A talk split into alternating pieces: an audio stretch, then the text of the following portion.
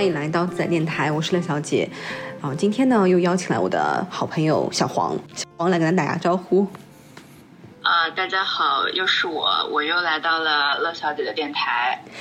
然后今天我们想跟大家聊一个话题，是有关于独居的，因为因为我是独居的一个状态，就是一个人，没有老公，然后也没有小孩。然后一个人在家里，就是短暂的一个独居的一个晚上。我的晚餐是这么安排的，我觉得非常的满意，特别愉快。就先拿那个鸡蛋液和冷饭，因为冷饭已经变得很硬了嘛，然后就拿蛋液跟冷饭泡在一起，然后放了一点点的生抽和一点点的温水，为了让把这个冷冷的米饭粒泡的比较软一点，然后静一会儿，就是等一下为了它的蛋炒饭做准备。然后呢，我就去煎了一块牛排，用蒜。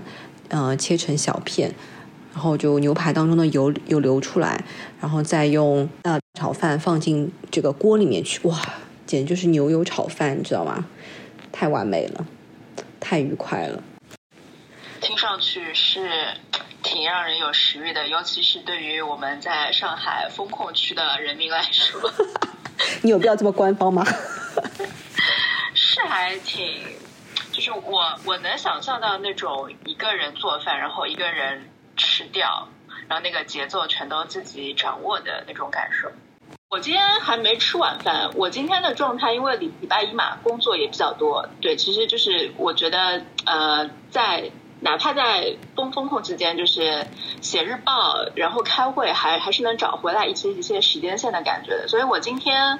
嗯，其实过得还是有一点慌乱。我早上先一早起来说要做核酸，然后做核酸，回来的时候就已经中午了，然后简单的把剩饭剩菜热了一下吃掉就。开始下午的一个工作，然后我一直到现在，现在我们录的时候是晚上十来点钟，我也刚刚交掉一些那个文本上的工作，呃，还没有吃晚饭，但是已经喝了两杯酒了，所以现在的状态还是挺放松的，觉得啊，也是一个充实又忙碌的周一呢。那你处于风控区的食物链顶端啊，因为你还有酒，因为很多人家里已经没有酒了。对，这个也是我觉得我还挺明智的一点，是我平时就有就是看到一些好的 deal，好好的这种划算的套装的话，我会一直买一些酒存着。就你这些酒都是为了你自己的独居生活做准备的吧？你平时喝酒的这个频率是怎么样？每周都喝至少一杯吗？没有，我我喝酒的习惯是。这两年会越来越习惯于买酒回家自己喝，或者朋友来的时候一起在家喝。因为就不知道什么原因，上海经历过一些那种西餐啊或者小酒馆文化的复兴之后，各种就价格上我觉得是贵了很多的。然后到了。我现在三十几岁的年纪，好像也不会再去追求那些我一定要去个很 fancy、很装潢的很好的呃 bar 或或者餐厅，我要去吃那个餐饭、喝那里的酒。反而好像朋友们都很默契的会说，哎，我们自己就是超市也好，或者甚至就是电商上也好，买一些喜欢的酒，然后就约到某一个朋友的家里，自己再买一些那种冷切的火腿啊，甚至就是买些周黑鸭。然后大家聊聊天，或者就看部电影，就是可能，呃，不会再像二十几岁的时候那样刻意的找那些氛围、气氛，或者一定是消费类的那些场合去喝酒。哎，我也是，就是我现在觉得最舒适的环境，可能就是在自己家里，或者在朋友的家里，然后或者有时候就是一个人喝啊，真的觉得非常的愉快。喝完以后，整个人通体通通畅，你知道吗？就这种感觉。对，是有一种微醺的感觉就最好。然后呢，因为又是在家里或者在朋友家，那个环境你会更放松一些。觉得酒已经是中年人的好朋友了。欢迎我们一起 携手进入了中年。是的，是的，是的。好，我们来回到我们今天的主题好了。就其实我们已经讲了我们很多独居时候的一个状态了。刚刚，那你你大概独居生活多久了？从大学毕业一直到现在吗？我想想看啊，我是一零年毕业。哎呀，这个是不是有点大家都能算得出年纪了？开始我是跟我一个同学合租了两年的，因为刚刚毕业的时候，我记得还是我妈妈要每个月打给我一些生活款，资助我一下的。所以那两年是我跟同学合租，然后两年之后我就自己租房，那个时候开始就是独立生活了。那这样算起来的话，有也有个八九年都是独居的状态。嗯，那蛮久了。我其实从大学开始，我大学因为呃也是在外面租房子的，但当时是有一个室友在的。嗯，但那个状态其实因为你在海外吧，即便你有个室友在，但是你独立生活的这个感受是会比你在国内更强的，因为你能够明确的知道你是一个人，你在外面你没有任何的人可以依靠，你只有你自己，然后任何的大大小小所有事情上的决定都必须要由你自己承担。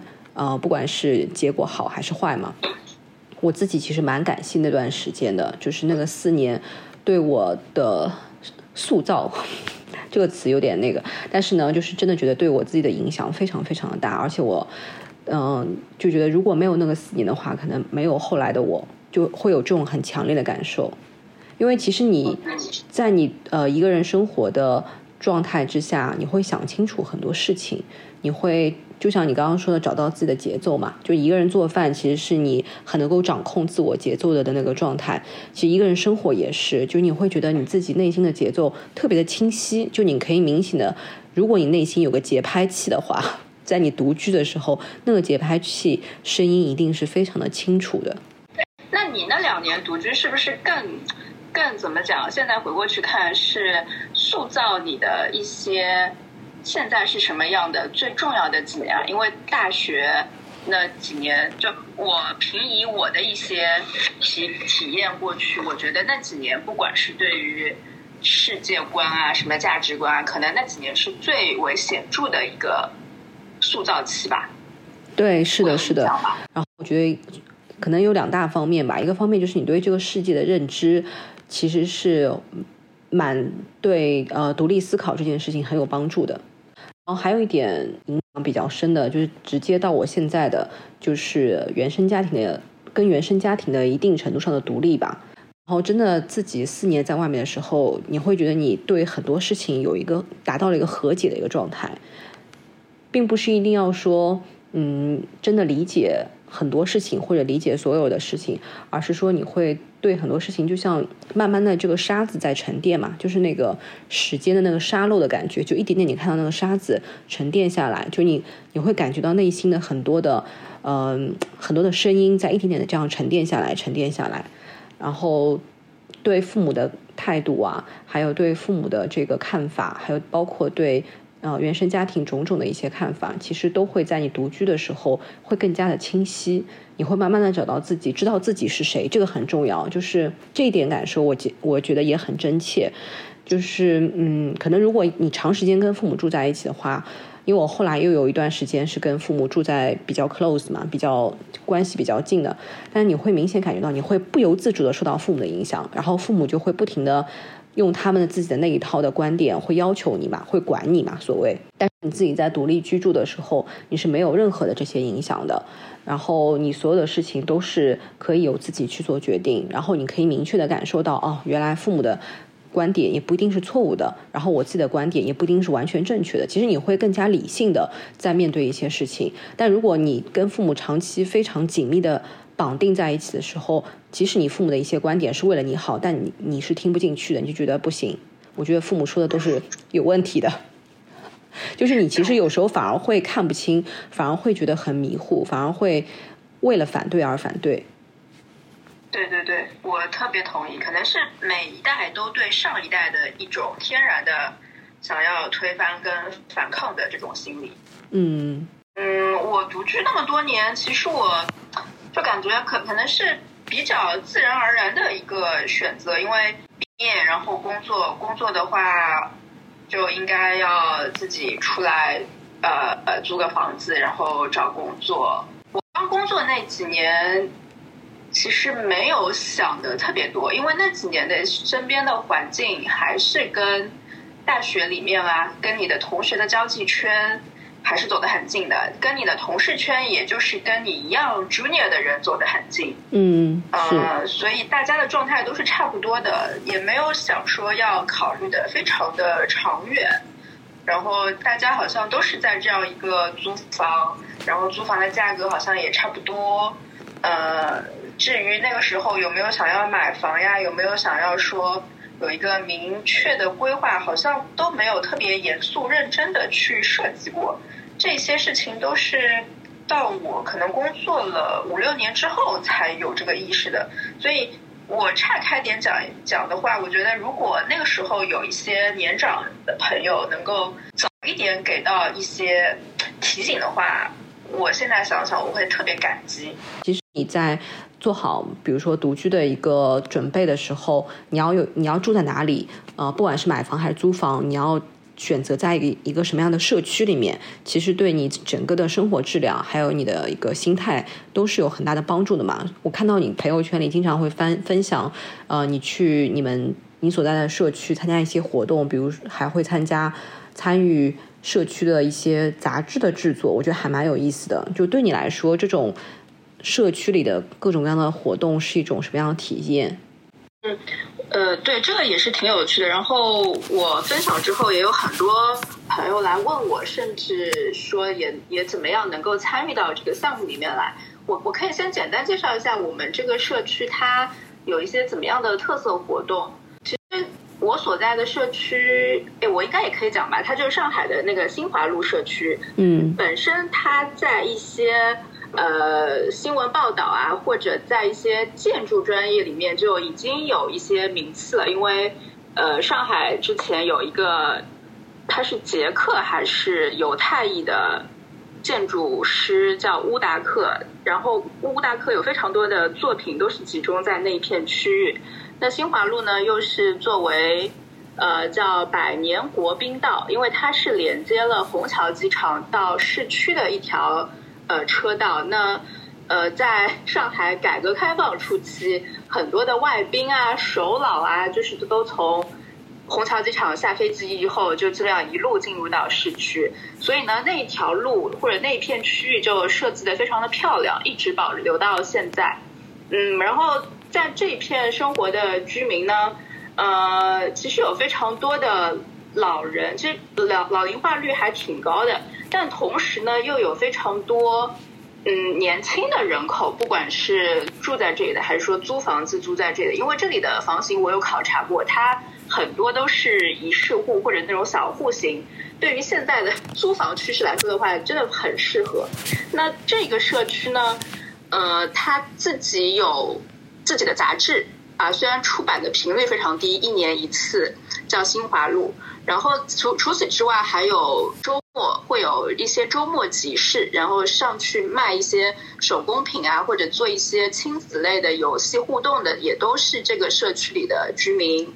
那我去年夏天参与的就是这一本社区杂志的一个呃制作，应该。到去年二零二一年是第四期了，一年一期嘛，到第四期。然后，呃，我们是其实我们整个创作团队啊，也是跟一个正常的杂志编辑的团队是一样的设置，但人就多很多，因为大家都是兼职义务在做这件事情，所以它分了一个叫采编组，然后设计组、营销组，还有销售组。因为新华路上有有很多一直在就是历史很悠久的，或者说有很多特色的背后有很多故事的餐厅。然后设计组呢，就是完成整本杂志的一个设计，包括他还要设计一些这个杂志的周边，然后也要设计新华路这个街区这些商户给到这些商户的一些宣传的物料、海报啊，包括还有。去年开始应该都是拓展了那个微信公众号上的一些图文的设计，然后我所在的组呢，其实是呃市场营销组，呃一是也是挖掘这个街区里的一些故事，因个街区啊，其实有一点特别的是，它其实住了很多上海本土的一些名人，包括像王安忆，他也是住在新华路的，还有一些怎么讲，上海那些曲艺界可能有一些老艺术家，我也叫不上名字。呃，现现在可能一些这个大众传播领域也不太见到他们，但是他们也一直就很安静的住在这条街上。然后呢，还有一些嗯新兴的，可能像什么插画艺术家啊这一类的人，也都在，也有很多这样的群体，呃，就是要去 promote 这本杂志，并且能够说卖出一些，那我们就有资金来去负担那个印刷费，因为整个项目全都是。没有任何那个出资方来帮我们 cover 掉的，所以整本杂志的这个生产到到印刷到这个销售，我们要自己形成一个闭环。那一般来说呢，其实都是我们新华路这条街上的呃一些商户，咖啡店啊、餐厅啊、水果店啊，甚至是什么美甲店啊。呃，会意思意思就是啊，我买十本，我买五十本这样的一些价格来去 cover 住那个印刷费。我们后来定价是每本四十块还是五十块啊？相比于就是外面那种商业杂志，这样厚度跟内容度的商业杂志肯定是贵很多的。但是呢，我们另外附加了，比方说你拿这本杂志去那个螺蛳粉店，你可以免费吃一碗螺蛳粉。啊，就是这种搭配销售，然后这种商店、这种商户也全都是在新华路这一片区域的。哇塞，好有趣哦！所以这里面其实让我最着迷的，或者说最最觉得有趣的是，这么多人六七十人的一个团队，他完全是靠可能一些什么共享文档、更新进度表啊，或者每两周、每个月召集一次的会议。完成所有的调度，我记是六七月份开始筹备，到九月份的时候已经印出来了，然后整个然后进入一个送到商户啊，让那个拿到买到杂志或者被赠送到杂志的人去体验那些呃随杂志的那些权益嘛，就是你可以去这个小酒馆九五折，你可以拿这本杂志去吃一碗螺蛳粉，一直到年底，就是六七十个人。每人只有一小块任务，当然有些人的任务可能会重一些，比比如说他分到他要写一个特稿，但就是这么多人这么松散的一个管理，然后调度上也完成也完全成功了，这一点我觉得还挺神奇的。嗯，那大部分是年轻人嘛，就跟你差不多年纪的嘛，还是各个年龄段都有？大部分是年轻人，对，这里面有一个我我我我我可能要。那个着重点出一下是，这里面其实有一个社区组织在做一些发起跟倡议的工作，是叫大鱼营造，它是专门去做社区建设的。可能这个词对于中国的社区来说也比较新。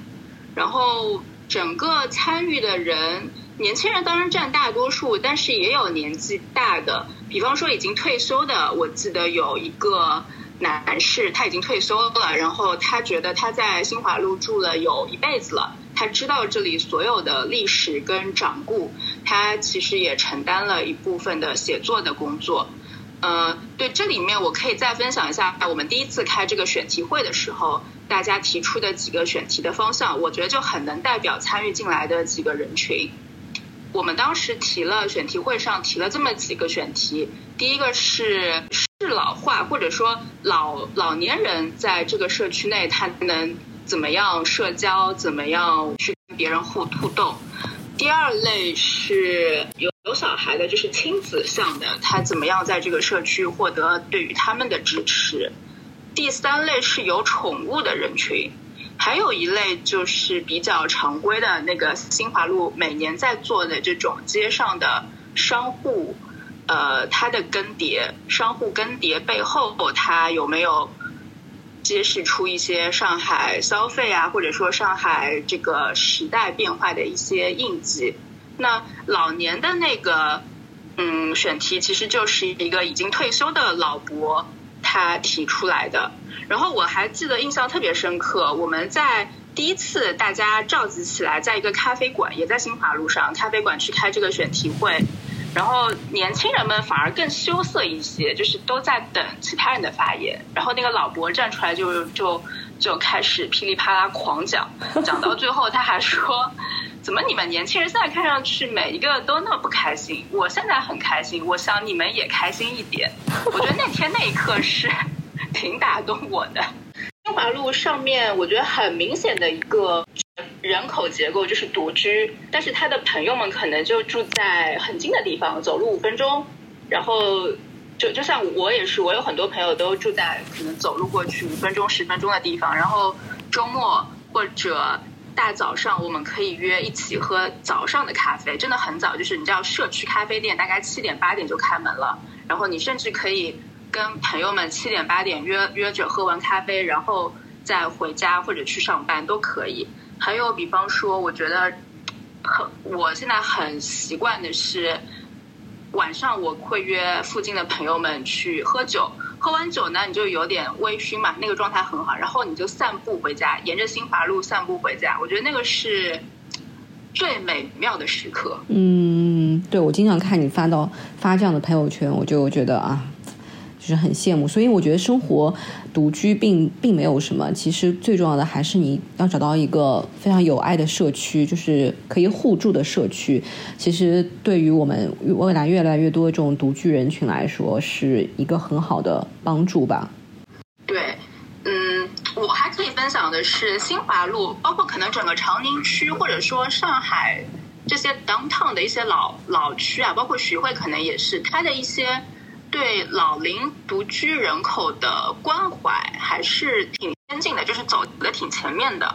我我们家门口有两间那种社区食堂，你知道吗？就是那种像大时代一样的，或者是像学校的食堂一样的，你可以进去。我知道，我知道。打饭，对，打饭买菜。然后这两间呢，都是他会设定一个时间段，是优先老年人去买菜，并且他们能打折。然后，当然，我我们这样的平平常的顾客也能进去买，就是可能稍微晚一些这样的。然后还会有一些社区工作人员会把一些饭菜送上门，就是社区是有一张名单的，是哪些老人是要我送上门。然后就就感觉这一类的措呃设施或者说这一类的服务还是挺健全的。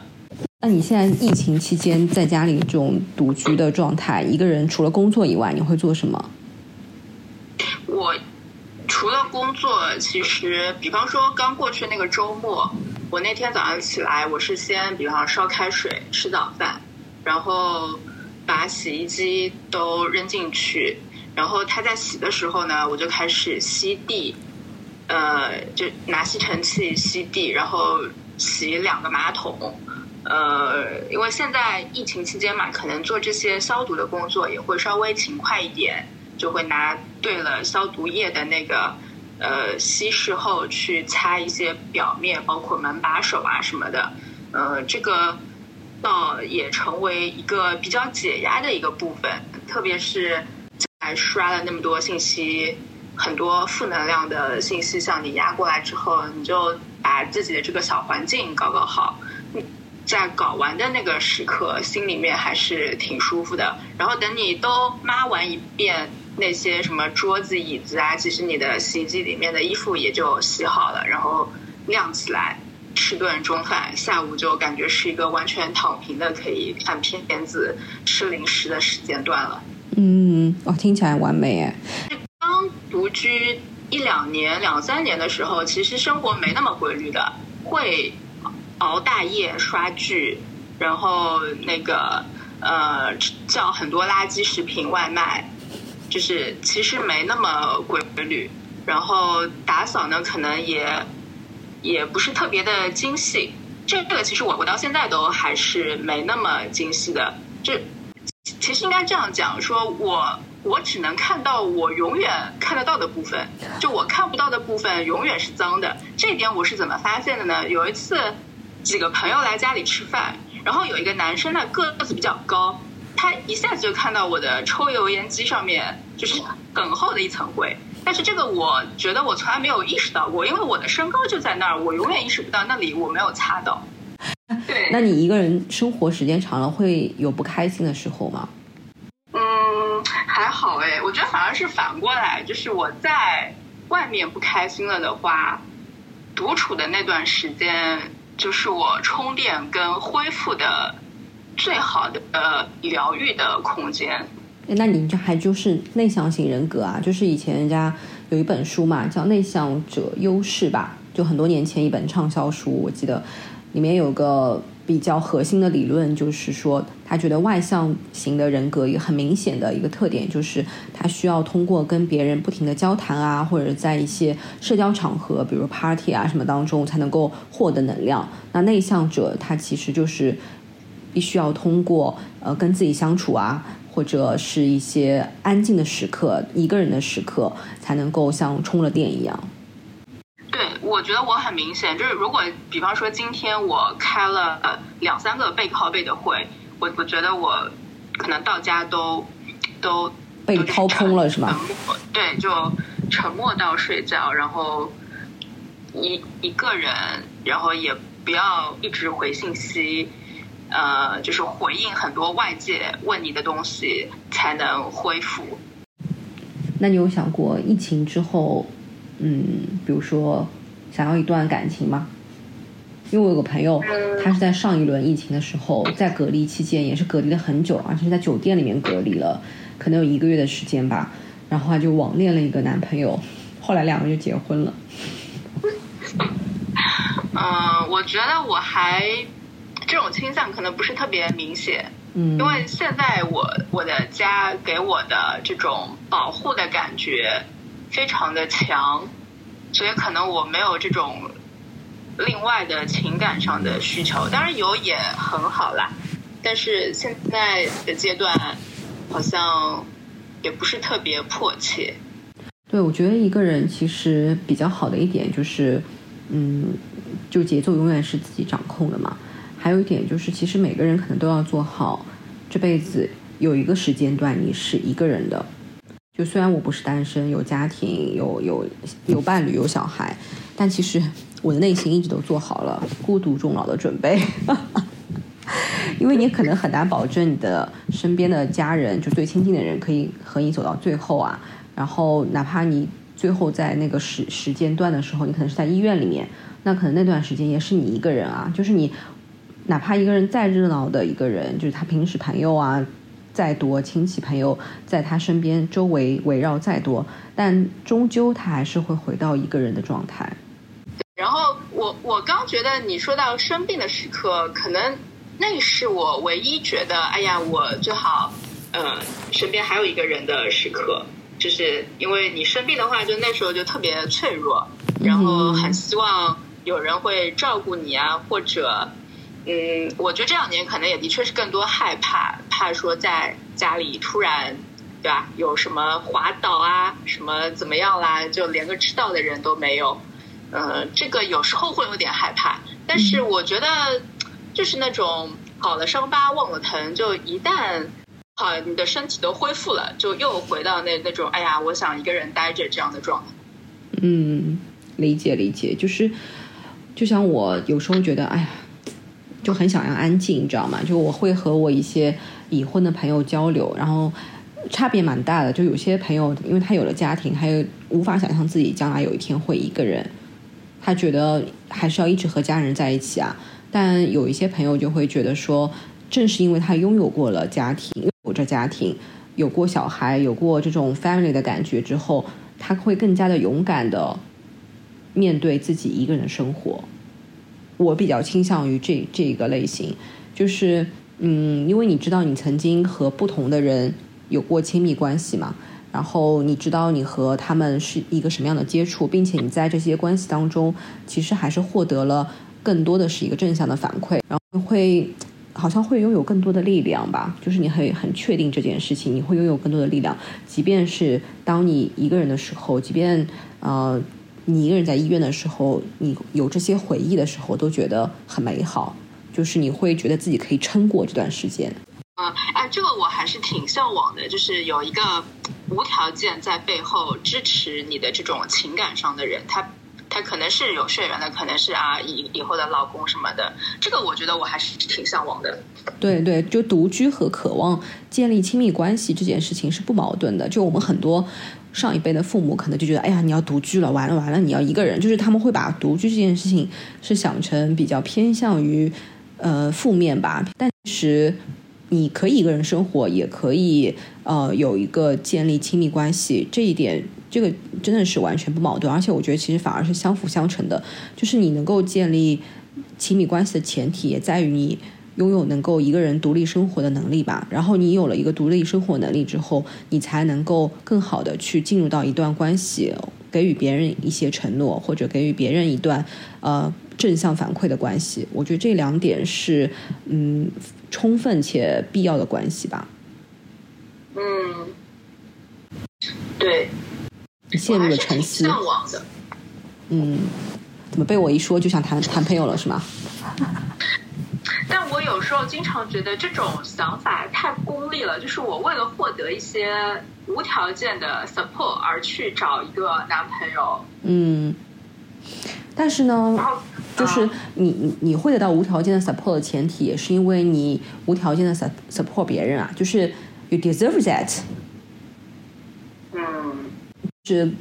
一个段长久的持续的关系，它一定是双向的嘛，并不是我单单方面的获得，然后毫不付出，那这种关系一定是非常短暂的，或者它有一些额外的条件，比如说用金钱，对吗？但是金钱其实也是很脆弱的，就是你过了一段时间之后，就会发现这些金钱的魔法也是会消失的嘛。那最重要的，其实一段长久的关系还是两个人双向的这种感情，然后双向的这种付出才能够比较持续。原来我觉得我独居了这么久，我是不会照顾人的嘛。但是前一阵就是上海还没有开始封，三月初的时候，嗯，我有一个朋友，他们家被封了，就是第一个上海第一个被封的小区，然后一封就是封十四天。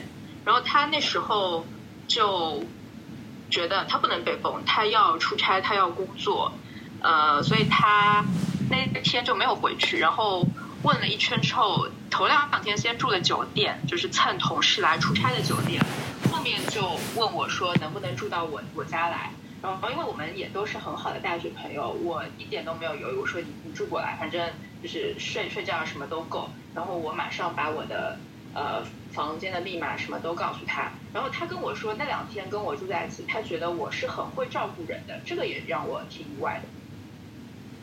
那你可能对自己有点。不太认知哎，就是在我对你的认知里面，你一直是一个比较会照顾别人的人哎，因为你有很多生活的、生活的小常识，就是比起宝贵的小常识。然后你又比较懂得吃嘛，就是你知道什么东西是好吃的。我记得你带带给我去过的几间餐馆，我都是印象很深刻的。就是大概在一个春天还是秋天，我忘了，反正是一个很好的季节，我们去了。长乐路还是常熟路，我忘记了。就是也是一条很小的马路，然后上面的有一间小的一些饭馆，然后它是吃那种中西合璧的嘛，就可以吃那种西式的三明治，然后也可以吃一些盖饭啊什么的。但是味道是比较清淡，然后比较年轻的那种口味。然后那间那个我也印象很深。然后你还带我去喝过酒，然后喝酒的地方是一家很小的酒馆，大概就可能十来个位置，然后它的。主人好像是以前一家五星级酒店的调酒师，你记得吗？好像还有点印象，但是我现在离这些生活也很远嘞。你好渣哦！你肯定带过很多人去过，所以现在已经不记得了。对，就是你刚刚讲的这些所有的体验，我觉得还是基于一个比较消费享乐向的这样的一个照顾嘛。但是我我想说的是，那几天可能我跟我那个。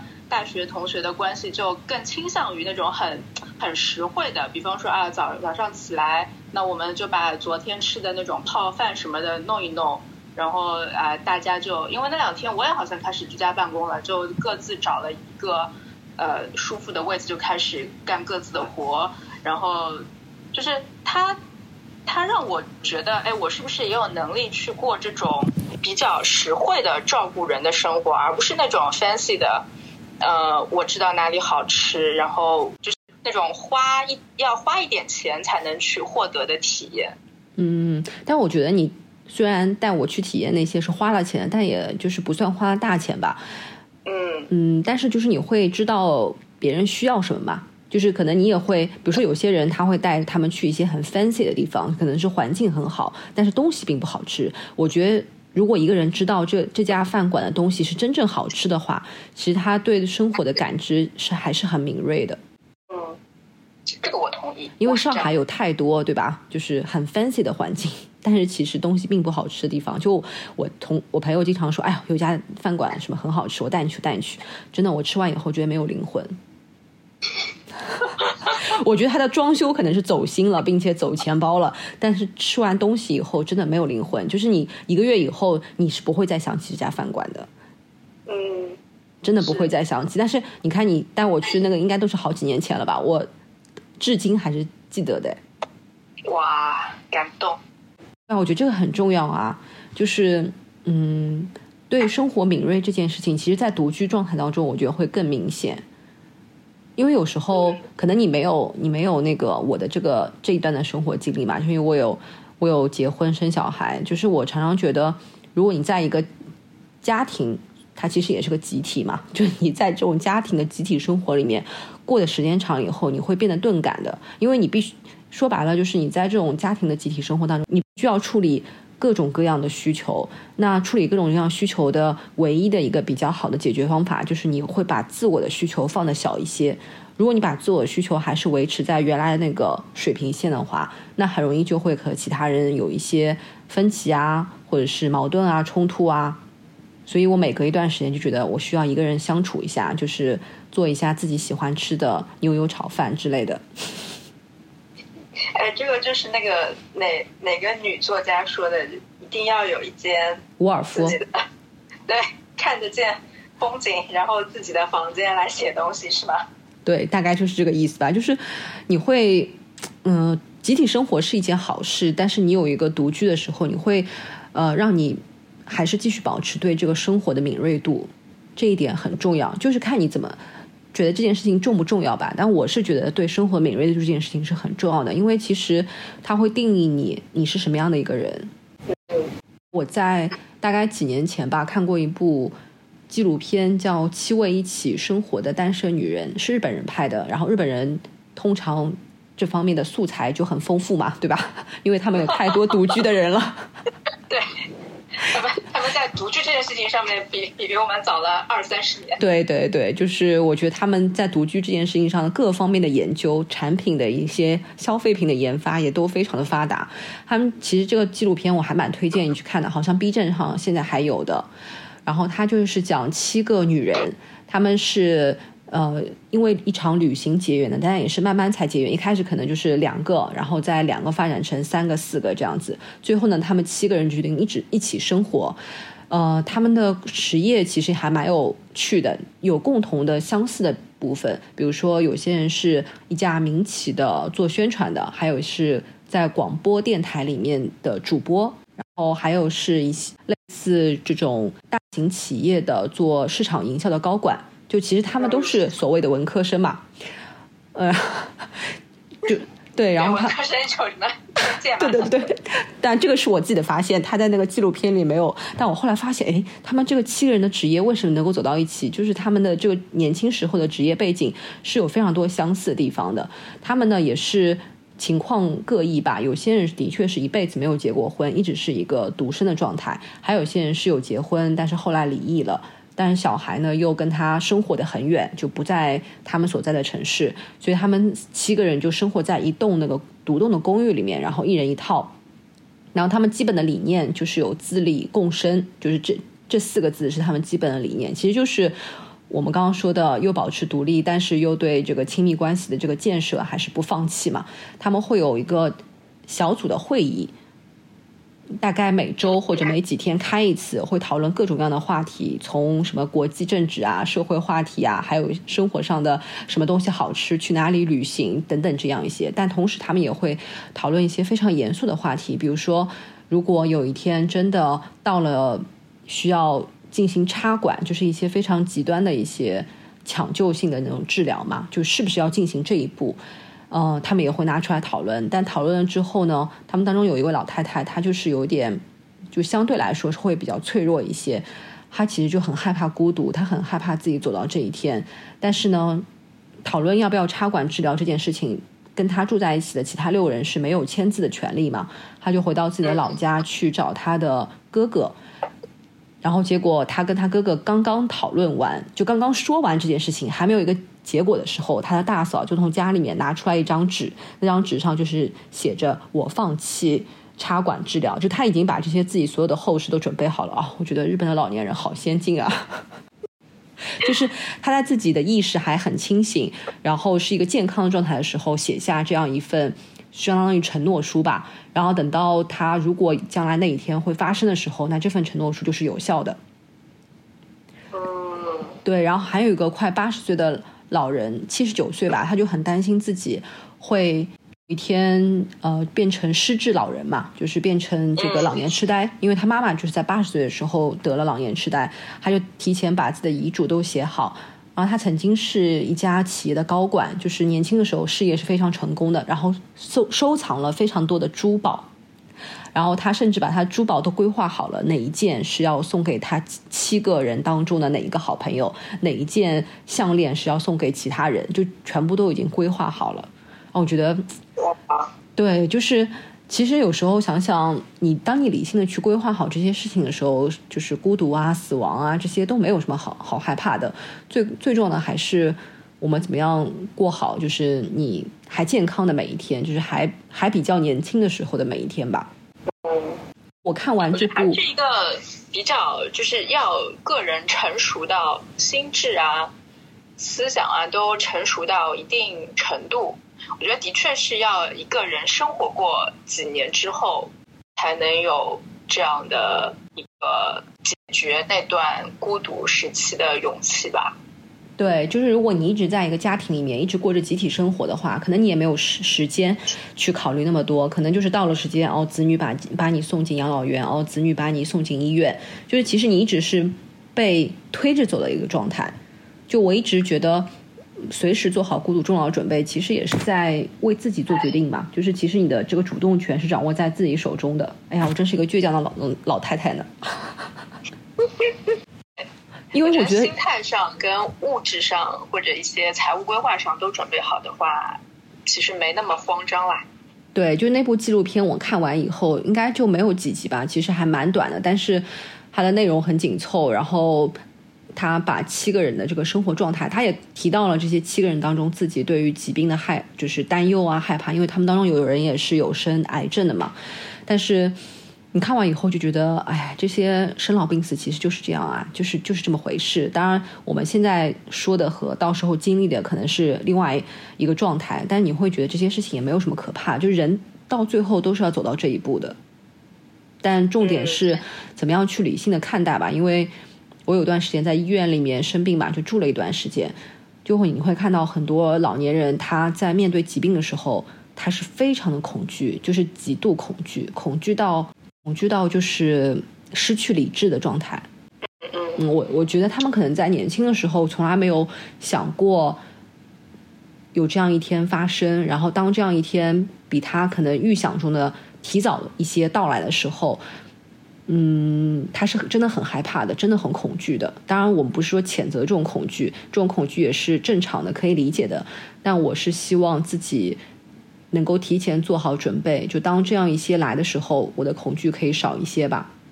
就是我们这一代人是独生子女嘛，我以前一直觉得我们这代人其实是比较能够适应一个人生活的，但其实人与人之间、个体与个体之间的差异还是很大的。有些人他可能是可以做好这样的一种准备，但有些人，嗯，他还是依然更加倾向于集体生活嘛。就是我觉得我们人类比较幸运的是，你可以选择独居，也可以选择群居，对吧？对。但是但是很多动物它是必须要群居的，大部分的动物吧，应该必须都是要群居的。即便是像狮子、老虎，它们也都是要互相打掩护，才能够捕捉猎物啊，然后大家一起分享啊，甚至老了以后，它们好像还是会住在一起。但是像狼群，好像是在它老的时候，它会有些狼，它是会独自离开这个群体的。也听上去挺悲壮的。是啊，是啊，就是人老了以后都会有一种悲壮，但是等到这一天来临的时候，嗯，就谁也不知道。但我觉得，就是年轻的时候，还是会能做一些准备的时候，对年假的时候，还是会有一定帮助的。比如说，我觉得独居的这段时间，包括我现在也依然在这个状态里，我到目前为止还是相当快乐的。嗯，那你父母会跟你讨论吗？就是你打算这样的状态持续到多久？他们会表示很担心你吗？也还好吧，我觉得三十岁以前可能这种担忧会更密集一些，三十岁以后反而那个曲线就开始下降平稳，然后嗯，放弃了，就可能也看看开了，或或者说平静的接受了现在这样的状态。如果一些准备工作，特别是物质上、财务规划上的准备工作都做好的话。他们也没有那么担心，就父母其实，特别是像我爸妈，觉得你一个女孩子终归是要有一个人来照顾你，他们才放心的。就他们的呃想法上，就还是你要被照顾。呃，以前是我们来照顾你，那之后的话，我们老了，你也应该有一个人来照顾你。我觉得这种也是很朴素的这种为人父母的一个心态。对对，所以我觉得以后。如果那个进入到一些家庭生活的话，的确也是互相照顾，然后互相支持。呃，其实我还挺期待这种来自于我刚刚说的那种另另一半，来自于这种另一半很无私的这种支持，因为你们 somehow 也是一个整体。这种体验，我觉得我从来没有过，然后我也无法想象这是一种什么样的体验。嗯，哇，今天是一个征婚帖。大家如果对小黄有兴趣的话，欢迎留言。对，就是因为我有些同学，我会感受到他们，比方说有了男朋友之后，那种共同进步的那信念非常的强烈，跟令人鼓舞。对对对。比方说两个人要一定要去到什么大学啊，呃，去到念什么研究生啊，一一一一定要一起。达到一个什么目标，然后互相帮助，我觉得这个是我好像从小到大可能因为也是独生子女，然后一路都是一个人，可能一直没有感受到过的。嗯，会有的，会有的。我觉得能够把自己独居生活管理好的人，也能够管理好亲密关系。对，处理亲密关系，它需要的智慧非常的高。然后我其实不太确定我有没有这样的智慧，这也可能是我一直多年来。没有进入亲密关系的一个主要原因。嗯，但我觉得很多事情是需要练习的，比如说孤独这件事情，你是需要自己一个人去练习独居嘛？像有些人他是无法接受独居的，对吧？但是独居这件事情其实是需要练习的。那亲密关系这件事情，我觉得也不是说一生出来大家都会的，也是需要练习的。就是其实凡事都是需要练习的。嗯。如果你开始就是你如果打算有这个想法，那可能也要抱着呃，它是一个练习的过程就可以了，就还是放平心态吧。嗯，好的，本质上还是对自己不太有信心吧。但我觉得练习这个概念挺好的。对啊，就是练习很重要啊。就是我觉得我们人生下来其实是不如动物的，就这一点是我在我儿子身上发现的。就是你看动物很多，大部分动物一生出来就是会走路的。然后大概没有多久，他们就会飞了，就会跑了，就会跳了。但是人呢，你必须要最起码要一周岁左右吧。就我儿子走路算早的，可能也要十一个月才能够自己会独立走出第一步。就你其实人跟动物比起来真的很逊哎，就是他们的独立能力相对来说是比较差的嘛。就我们人类，但是我们的寿命又比动物长很多啊。为什么呢？就是上帝。之所以把我们造成这样，就是让我们有很多的时间去练习啊！哇，这个解释是不是升华了？升华了？对，升华了。我可能对我也没有小孩，我无法想到这一层。嗯，就是我在小孩身上会发现很多我们人类有多么脆弱，但是又有多么强大，又有韧性的一面，你知道吗？就是还教会你的事，对，就是尤其是看他慢慢从不会走路到会走路那个阶段，然后再对比一下动物世界里面的豹子，一生出来就能够就能够走路，然后很快就能跑起来，就觉得人类多么渺小。但是人类又很有韧劲啊，就会一次又一次的不停的尝试，直到成功为止。就是没有人会，就是我们其实我们做的任何一件事情都不是第一次就会的，就就是小朋友哪怕小时候去抓一个很小的东西。然后一开始他们，比如说大运动发育的时候，他们只能抓一个很粗很大的东西，后面才能够慢慢抓一些精细的东西，比如勺子啊，或者是能够握住一粒花生米啊。就这些事情都是需要反复的练习的，不是说我们一生下来，呃，就已经可以了，绝对不是啊。所以我就觉得，不管什么事情都是可以练习的。好励志哦，我。好的，我会开始练习。对啊，对啊。而且，然后就变成个渣女。而且我觉得中国人的耻感文化会比较重，就东方人的耻感文化比较重。就比如说，把一件事情没有得到一个圆满的结果，就好像会更加把这件事情看成是失败，然后就会觉得自己很羞耻，就会把输赢这件事情看得很重吧。结果会大于过程。我觉得可能会是一种，我不知道其他人啊，我我觉得对于我自己来说，如果。亲密关系失败的话，的确会否定自己，或者说否定自己的一些判断力。这个其实伤害程度还蛮大的。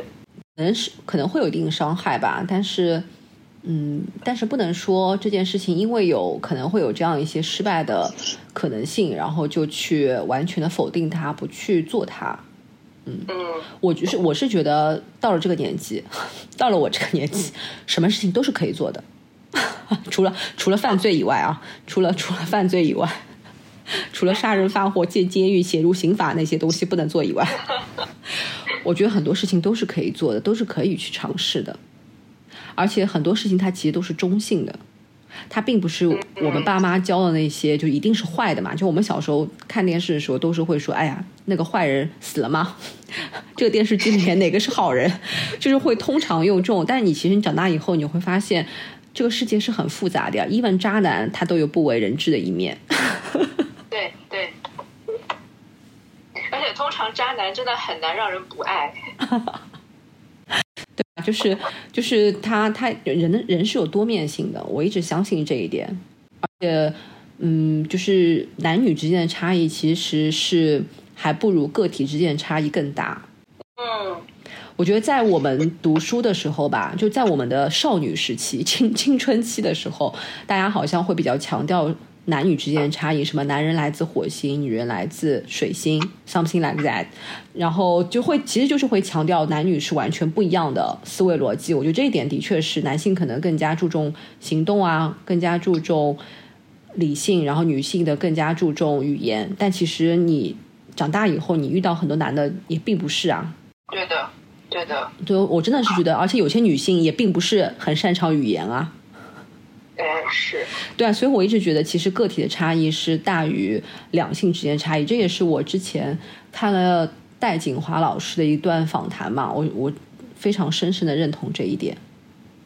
嗯，戴锦华老师我也很喜欢。对啊，对啊，我他也是他也是年纪很大了才找到自己的另一半嘛。他是吗？这我不知道。对对，他也是在他这个年纪比较大的时候才结婚，然后有了家庭生活。啊，那又给了我无限的信心。真的，真的，真的，因为他长得很高，他特别高嘛，个子。他有讲过嘛，就是甚至他上电视去访谈的时候就说：“哎，像你这么高的女性，只有两种选择，一种是去打篮球，就像郎平一样嘛，他因为他有一米七十几的，然后还有一种选择的，就是去。”就是去干什么我忘记了，反正就是讲了一个非常非常刻板印象的哦，去做模特。然后他说最差的选择就是读书，因为他不是北大毕业的嘛，然后又嗯就是学历很好，学历很高。他就说那我就是选择了一条最差的路了，说他他又当着那个在电视上怼人家。是是他能做出来的事情，对啊，就是其实就他在他那个年代，我相信他经历过所有对于五零后女女性，他是五九年哎，可是我一直觉得他状态特别年轻，原来他跟我妈一样大，就是他他可能经历了他们那个年代女性所有的刻板印象，就是比如说你要就是比如说小家碧玉的长相可能更加符合呃嫁为人妻的这样一个标准，对吧？然后比如说不要读那么多书啊。然后，比如说，不要做女教授啊，不要去研究女性主义啊，等等啊，两性的这些话题不要去碰啊，等等。对啊，但是他这些事情所有事情都做了。又对戴老师崇敬了一分。真的，真的，戴老师真的，我我这两天反复看他很多年前的一些访谈，我都觉得收获很大。就是看戴老师的访谈，相当于读了好几本女性主义的书。我我是觉得他已经活出了年龄对他的限制，以及性别对他的限制。嗯，雌雄同体有点。对，所以其实我反过来会想说，我们所谓的这些女性的限制、性别的限制，还有呃年龄的限制，是不是其实也是我们一直在加给自己的东西？这个肯定有，但我觉得我也不会特别强调、刻意的把它排除在外。对对对，是，就每个人是不一样的嘛。是的，嗯。哦，我们今天聊了很多独居，但是又聊了很多的女性话题。我觉得。还是挺丰富的。然后，我身边的朋友们，独居的女生朋友们，其实也都很丰富。就不管是他们每天的生活，还是每天的一个想法，我觉得也是有这些朋友独居、单身，或者一直还在寻找自己情感归宿道路上的朋友们，也一样给我很多的能量，生活上的能量，或者继续一直独居也好，或者。还是朋友相聚也好，我觉得他们也给我很多的一些滋养吧。大家也都这个年纪了，可能有有些独居的年纪比我还要大一些，我觉得他们跟他们聊天也会获得更多的一些生活经验。嗯，那今天就聊到这里好了，已经快要十二点了。好的，好的，那希望小黄独居生活快乐。然后呢，如果有一段比较好的缘分的话。也同样快乐。好的，也希望你剩下的今天的这个独居之夜，好好享受。好的，好的，好，我们下次再聊，谢谢，拜拜，拜拜。